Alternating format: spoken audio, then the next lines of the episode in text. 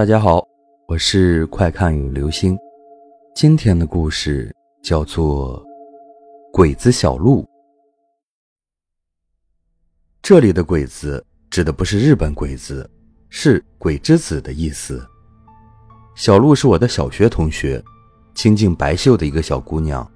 我生平遇到的第一件诡异事件，便是从小路开始。小路的家和我家离得很近。如果从大马路上走，两家的距离大约要走十分钟；但是如果从河边的小路上走的话，只需要五六分钟。所以一般放学都是小路先陪我走到我家，再从我家走小河边的小路回家。我记得那天是星期三，像往常一样，放学后我和小路一起回家。回家的路上，小路突然问我：“相信这世界上有鬼吗？”那时我还小。对鬼神之事也不大懂，当时就和他说我不信。小鹿沉默半晌，说很久以前一天晚上他做梦，梦到好多人在说话，可是他看不见那些人的样子，只知道是很多人，而且他们说的话他也听不懂。后来慢慢的，天天都会做这个梦，时间长了就听得懂他们在说什么了，他们全说的是鬼的语言。我当时听完就乐了，一点也不相信，只当小鹿跟我开玩笑。直到有一天，我俩放学快走到我家时，小鹿突然跟我说：“我家邻居一个小孩淹死了。”我还没来得及做出反应时，就见小区门口围了好多人，我爸妈也在。一问才知道，是我家楼上的一个小孩在小区门口的一家木材厂玩的时候。不小心掉进木材厂用于救火的一个蓄水池里了。我看着那小孩被救了上来，但是已经没有气了。当时我就傻了眼。小鹿一直跟我在一起，他不可能知道这小孩淹死的事情啊。或许那时候真的是因为年纪小吧，出了这么吓人的事，我也没有多想，只是觉得很神奇。小鹿的生日是农历的七月半。也就是我们俗称的鬼节，我不知道小鹿的经历是否和他的生日有关。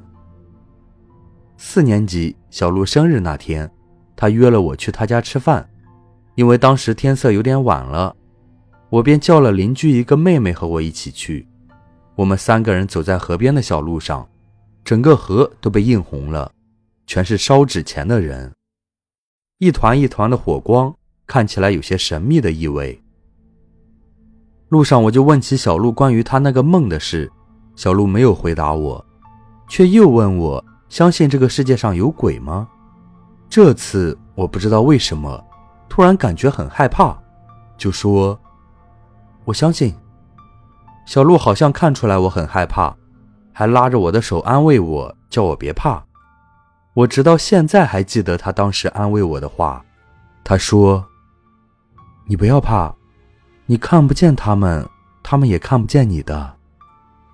现在想起来，这句话真是吓人。可是那会儿我听了他的话，心里竟然安定了很多。去小鹿家吃完饭，已经是晚上九点多了。小鹿和他妈妈送我到楼下，我便和妹妹一起往家走。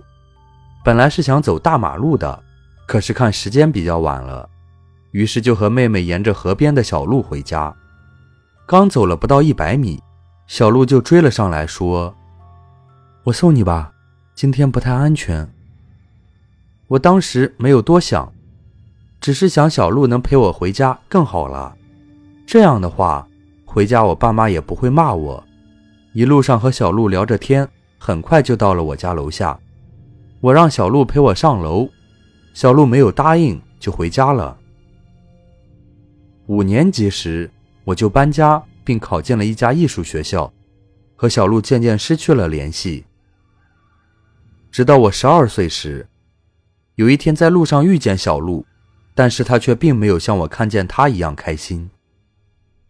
我问他怎么了，小鹿难过的告诉我：“我妈妈快死了。”我当时就不敢相信，小鹿的妈妈还很年轻，怎么就快死了呢？我问小鹿是不是她妈妈生病了，小鹿摇了摇头说：“我妈妈没病，可是她就快死了。我听完很无语，心里还想：怎么有这样的女儿呢？自己妈妈没病，还说妈妈要死了。这次见面后，大约有两年的时间，我都没有见过小鹿。直到两年后有一天，随妈妈回以前住的地方玩，又遇到以前那个邻居妹妹。她告诉我，小鹿的妈妈因为突发心脏病而去世了。我听完就呆了，想到以前小鹿给我说的，她好像知道她妈妈会去世似的。邻居妹妹接下来的话让我彻底无语。她说：“姐姐。”那年小鹿姐过生日，我们回家的时候，你一路上和谁说话呀？我叫你，你也不理我，我就看见你一个人自言自语，走的时候还说拜拜。我明明清楚的记得那天是小鹿送我回家的啊。